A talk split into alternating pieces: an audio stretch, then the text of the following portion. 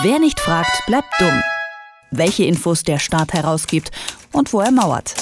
In Kooperation mit fragdenstaat.de.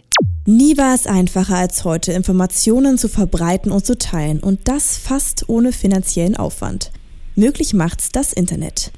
Die Digitalisierung hat auch das Thema Transparenz in den Fokus gerückt, vor allem wenn es um Informationen von Behörden und Regierungen geht.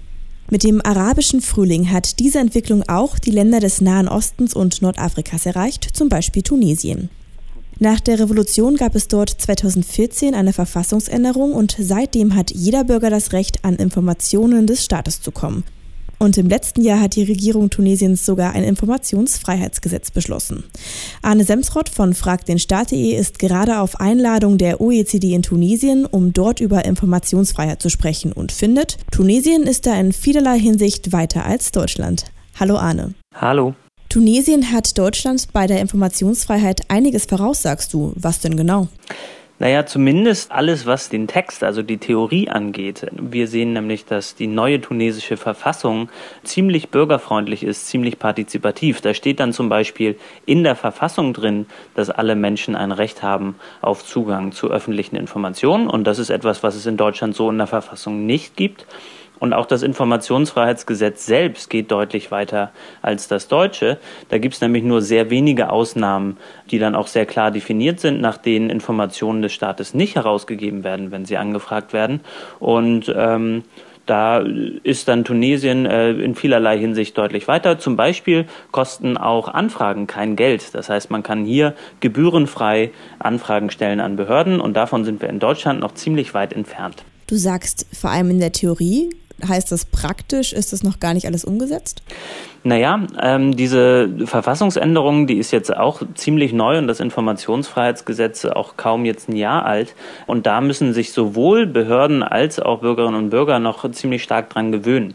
Und ähm, man sieht hier gerade so mit Vertretern der Zivilgesellschaft, mit äh, Regierungsvertretern, wenn man mit denen redet, die können auf keine lange Tradition der Informationsfreiheit und der Offenheit zurückblicken. Das heißt, viele Prozesse ähm, der Kooperation, der Anfrage, Fragen, die müssen erst gelernt werden. Und ähm, es gibt wenig Best Practices, auf die man aus den letzten Jahren zurückgreifen kann. Und, und damit ähm, macht es das dann alles ein bisschen schwieriger und herausfordernder, äh, mit diesem neuen Gesetz und mit diesen neuen Freiheiten umzugehen. Mit diesen neuen Freiheiten soll jedem Bürger Tunesiens die Möglichkeit gegeben werden, Informationen des Staates zu bekommen. Und damit wird Tunesien offener und ansprechbarer für seine Bürger werden.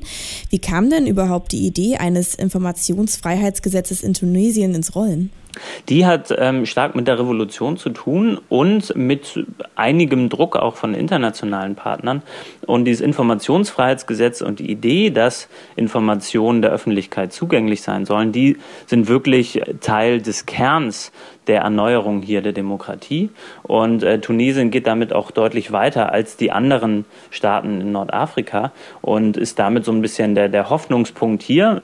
Und ähm, viele zivilgesellschaftliche Akteure, mit denen ich mich unterhalten habe, sagen, dass äh, der Zugang zu öffentlichen Informationen die Grundlage ist, um sich überhaupt als Zivilgesellschaft einbringen zu können. Das heißt, nur wenn die Möglichkeit gegeben ist, äh, Zugang zu kriegen zu Budgets zum Beispiel, zu den öffentlichen Haushalten, wenn ähm, Verträge der öffentlichen Hand mit Privaten öffentlich werden, erst dann ist überhaupt eine Grundlage da, um sich einzubringen in Prozesse. Und das war bisher in den vergangenen Jahrzehnten nicht so. Und die Hoffnung ist sehr stark, dass ähm, über die Möglichkeit, alle möglichen Formen von Informationen, die beim Staat liegen, sich äh, anzufragen, dass über diese Möglichkeit dann auch mehr Partizipation möglich ist, dass sich mehr Leute einbringen können in demokratische Prozesse. Dank des Gesetzes liegt in einem weltweiten Ranking der Informationsfreiheit in den Ländern Tunesien weit vorn. Jetzt gibt es das Gesetz aber erstmal auf dem Papier. Wie kommen denn die Bürger jetzt an die staatlichen Infos ran? Ist es wirklich so einfach? Wie läuft das ab? Ja, das ist dann sehr unterschiedlich, je nachdem, wo man lebt in Tunesien und je nachdem, welche Mittel man zur Verfügung hat. Weil die meisten Haushalte, gerade im Süden des Landes, keinen Internetzugang haben. Das heißt, es ist schon mal nicht möglich, per E-Mail zum Beispiel eine Anfrage zu stellen. Und dann die Tradition in vielen Bezirken ist, dass man eher informell Informationen herausgibt und diesen offiziellen Weg ähm, über eine Anfrage auf Papier oder per Telefonat oder eben per E-Mail äh, Informationen zu bekommen, die sind noch nicht äh, besonders weit verbreitet. Deswegen ähm, ist das gerade ein Prozess, der noch in der Mache ist derzeit. Es, es gibt zwar einige Online-Portale inzwischen, über die man Informationen bekommen kann, ähm, aber wenn nicht alle Leute überhaupt über Internet verfügen, dann muss es natürlich andere Wege geben, zum Beispiel über mehr runde Tische, über einige Treffen, die dann in den einzelnen Bezirken einberufen werden, wo dann interessierte Bürger kommen können, äh, zu Sprechstunden zum Beispiel und darüber dann ihre Begehren und ähm, ihre Informationen, die sie gern haben wollen, ähm, äußern können und die dann auch hoffentlich bekommen. Es gibt also ein großes Problem bei der Umsetzung durch fehlendes Internet. Gibt es noch andere Probleme, die du siehst? Ja, ziemlich einfach, dass äh, Behörden sich nicht unbedingt halten ans Gesetz.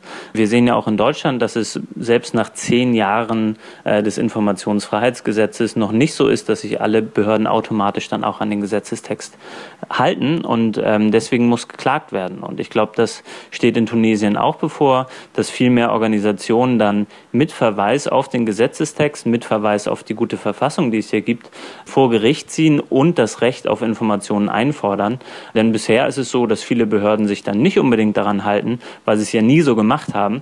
Und ähm, da liegt es dann äh, an der Justiz äh, zu zeigen, dass die Verfassung jetzt ähm, darüber steht und ja, alle Menschen das Recht haben auf Informationen.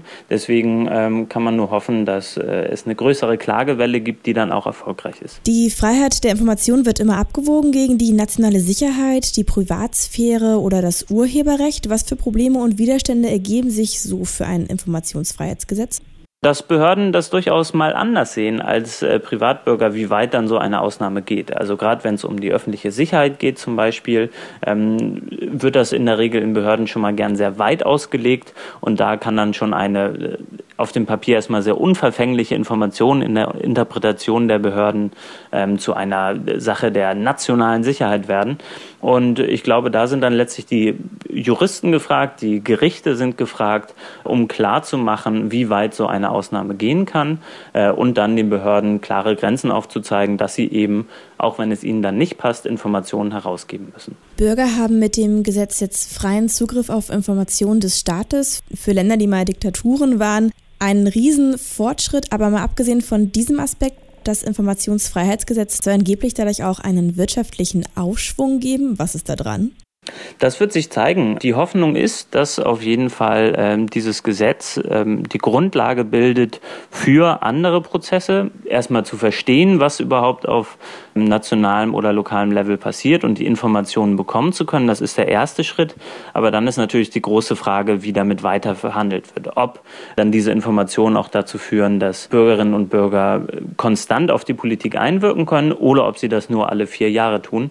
Ähm, das ist gerade ganz stark in der Verhandlung und es gibt einzelne Konzepte jetzt, einzelne Modellprojekte zum Beispiel zu Bürgerhaushalten, wo dann äh, in einzelnen Bezirken äh, zivilgesellschaftliche Organisationen mitbestimmen können darüber, wie bestimmte Teile des öffentlichen Haushalts verwendet werden.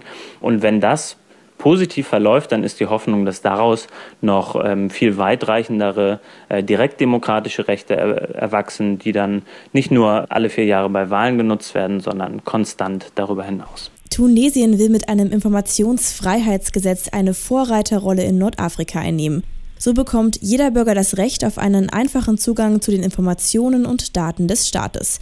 Arne Semsrott von fragdenstaat.de findet, Tunesien schlägt sich in Sachen Informationsfreiheitsgesetz ziemlich gut. Danke für das Gespräch, Arne. Danke. Wer nicht fragt, bleibt dumm. Die Serie auf Detektor FM.